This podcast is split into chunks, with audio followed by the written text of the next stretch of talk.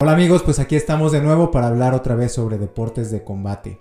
Ahora los episodios serán cada día martes para que podamos hablar de lo ocurrido la semana anterior y de lo que se viene este fin de semana. Hablaremos de algunos deportes de combate del más alto nivel en el mundo.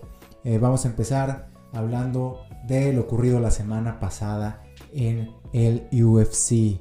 Eh, la pelea de Curtis Blades contra Derrick Lewis.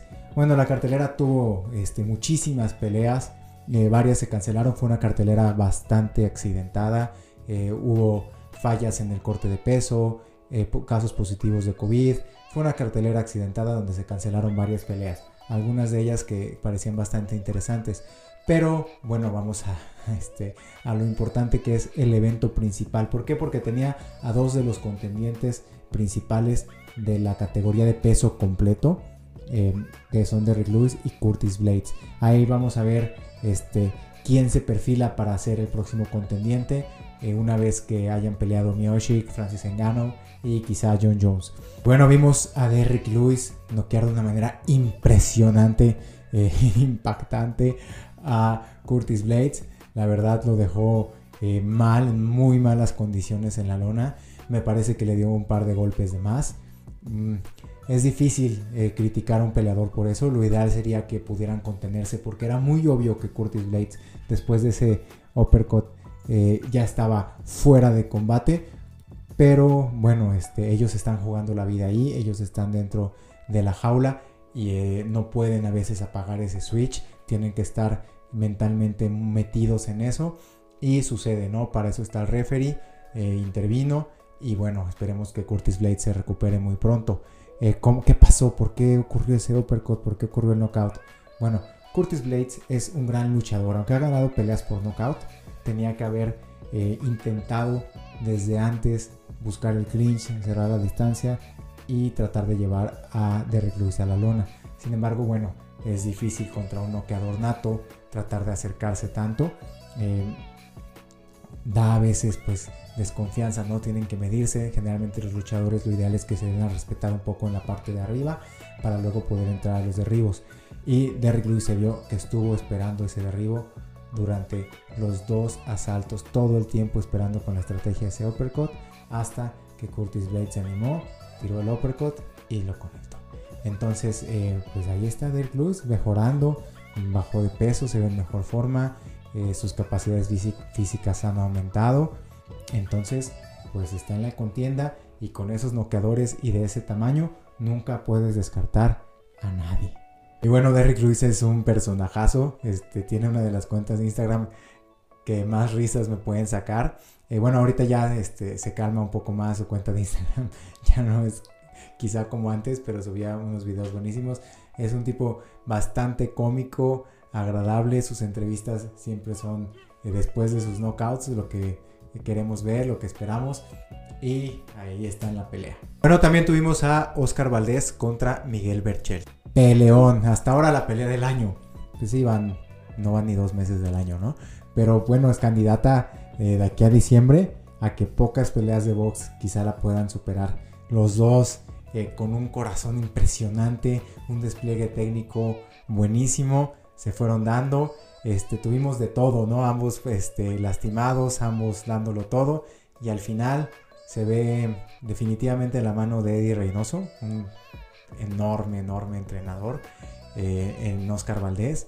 Su capacidad de movimiento, su juego de pies, eh, como a la hora del knockout iba yendo hacia atrás, lo espera y ¡pum! el contragolpe. Fue una pelea eh, maravillosa, genial y un knockout que de verdad es una verdadera obra de arte. Yo no lo he dejado de ver, lo he visto en cámara lenta, cámara rápida, diferentes ángulos. Precioso. Me encanta cuando los boxeadores avanzan así. Y bueno, Oscar Valdés, equipo del Canelo, el mejor libra por libra del mundo. Que viene ya también su pelea este fin de semana. Vamos a ver qué tal le va. Vamos a hablar también de la pelea del Canelo contra Yildirim.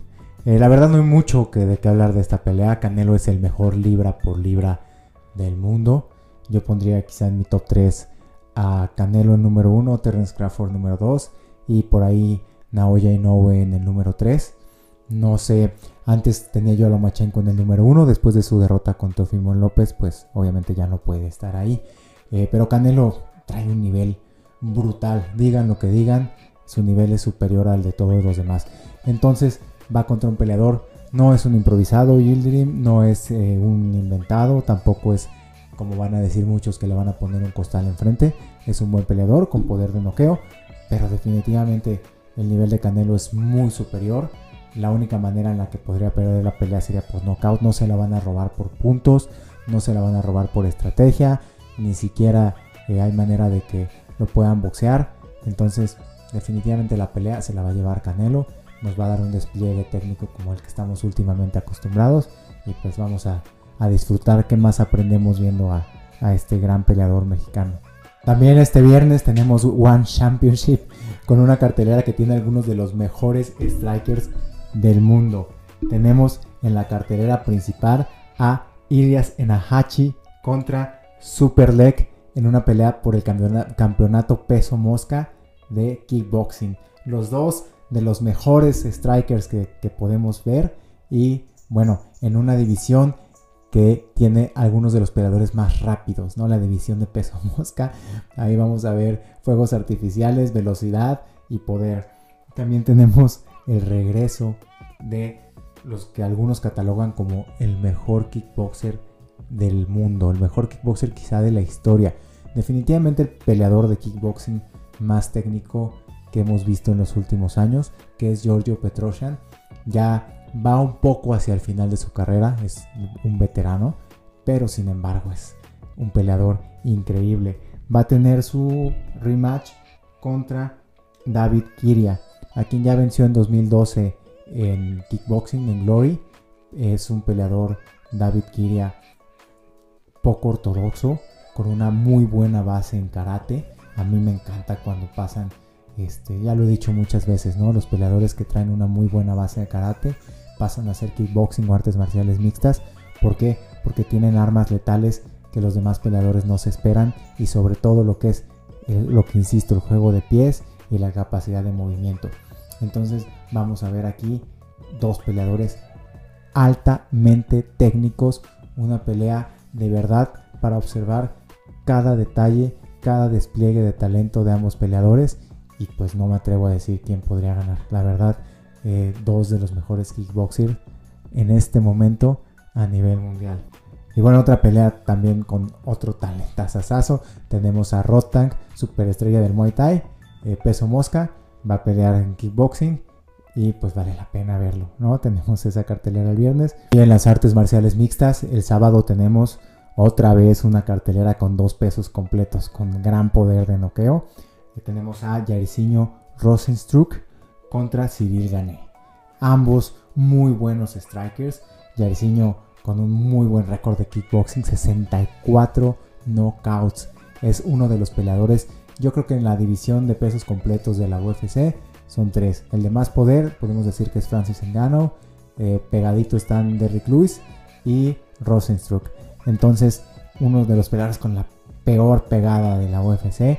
Vimos cómo le abrió el labio por completo, le partió el labio superior a Alistair Overeem. Impresionante el poder que tienen los puños, muy buena técnica de kickboxing, em, pues ganando casi todas sus peleas por knockout, imparable. Eh, contra Cyril Gané, otro pues peleador con una base en striking buenísima, eh, muy atlético para la división, demasiado ágil, no es normal ver pesos completos con la agilidad y la capacidad de movimiento que tiene Cyril Gané. Eso se le complica a veces eh, algunos pesos completos, sobre todo porque pues están acostumbrados a intercambios sin tanto movimiento. Eh, a pesar de que es un striking y la pelea pues lo, lógico es que se dé arriba y ambos traten de noquearse, eh, tiene algunas de sus victorias vía sumisión. Entonces eso habla de que también tiene muy buen grappling. Quizá por ahí nos pueda sorprender tratando de no ser conectado por Jairzinho. Eh, trate de ir al clinch y buscar los derribos, buscar quizá una sumisión. Va contra alguien kickboxer nato, entonces su ventaja puede estar en el piso. Eh, en el piso y en el clinch, ¿no? Porque sabemos que en el kickboxing no hay tanto clinch. Sin embargo, ambos son peleadores de artes marciales mixtas y deben ser competentes en todas las áreas. No sé quién pueda ganar, de verdad. Eh, por un lado tenemos la pegada potentísima de Yarciño y por otro lado tenemos muy buena pegada como todos los pesos completos, pero esa capacidad de moverse, esa capacidad atlética y la velocidad de Cyril Gané. No son peleadores muy famosos todavía. Eh, la cartelera podría pensarse que pues, no pusieron unas peleas que llamen mucho la atención. Eh, yo creo que son contendientes con mucho talento que van a estar ahí en la división, van a dar bastante de qué hablar y vale mucho la pena eh, poder tenerlos en, vivo. Eh, también la cartelera pues no pueden poner un evento muy grande cuando va a pelear el Canelo porque pues los pagos por evento y todo atraen la atención del mundo. Entonces creo que fue una buena jugada poner noqueadores y poner así la cartelera. ¿Qué más tenemos? Pues tenemos a Alex Cáceres, que siempre es un espectáculo, es un ninja, eh, a pesar de que pues su récord no habla tanto de, eh, de lo que es su talento, pues siempre nos va a dar espectáculo y vamos a disfrutar sus peleas. Tenemos a Angela Hill. Angela Hill pues es una peleadora que personalmente disfruto mucho ver por eh, su estilo. Sé que a mí me gustan los estilos que a la mayoría le parecen muy aburridos, ¿no? Los estilos de grappling o los estilos de striking que me gustan son bastante defensivos, bastante cuidadosos y con mucho movimiento. Entonces, eh, bueno, yo disfruto verla, sin embargo, pues no es mucho espectáculo para algunos, la mayoría de sus peleas se van a la decisión, pero es una contendiente ahí en el peso paja y pues quizá la podamos ver en algún momento este, ir por el campeonato. La verdad es una peleadora que se mantiene bastante activa. Me parece que el año pasado perdió hasta cuatro veces en el año. Y bueno, vamos a, ver cómo le va. Eh, Pedro Muñoz contra Jimmy Rivera, el rematch. Eh, ambos eh, de los peleadores con mayor potencia en los puños en la división de 61 kilos. Generalmente no hay pegadores tan fuertes en esa división.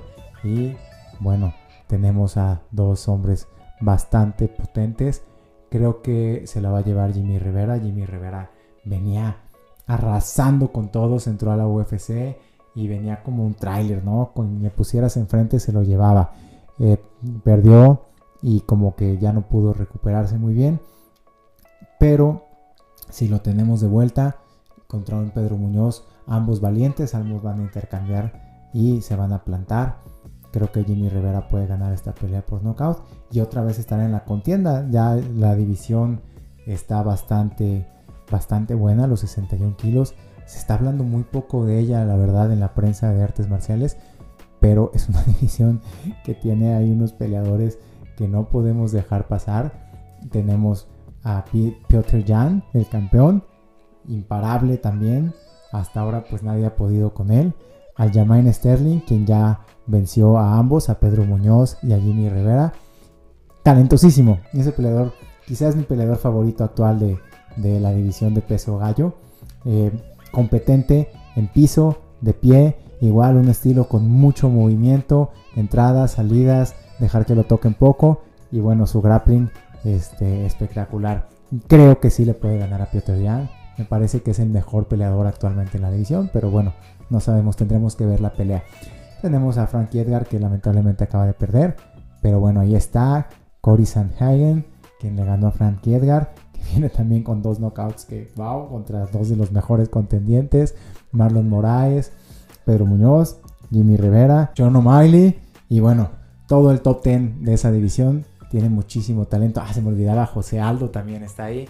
Seguramente se me olvidan un par de nombres más, pero es que la división tiene por lo menos 10 peleadores con la capacidad de ser campeones. Lo que hay este fin de semana, el viernes, pues para disfrutar de One, ya saben que por la hora de Singapur nos toca muy temprano, generalmente entre 5 y 6 de la mañana comienzan las peleas. Podemos verlas directamente porque las transmiten gratis en su canal de YouTube o en su aplicación. O bueno, pues quedan grabadas y se pueden ver durante el día. Entonces el viernes es para ver One, ya sea en la mañana, si eres demasiado fan y como yo eh, te despiertas o te pones a verlo aunque sea en el celular. Eh, y tenemos el sábado pues la cartelera eh, principal de la UFC a partir de las 7 de la noche, lo que posiblemente haga que dé tiempo de ver la cartelera del UFC. y poder ver la pelea del Canelo. Si no, pues no importa. Este, ves la pelea que más te interese. Supongo que a la mayoría nos interesa ver más la del Canelo y después retomar ver las peleas. Creo que va a ser un fin de semana con bastantes knockouts y como ya dije antes, muchos despliegues técnicos. Lo que me emociona más, más, más de todo el fin de semana es la pelea de Giorgio Petrosyan.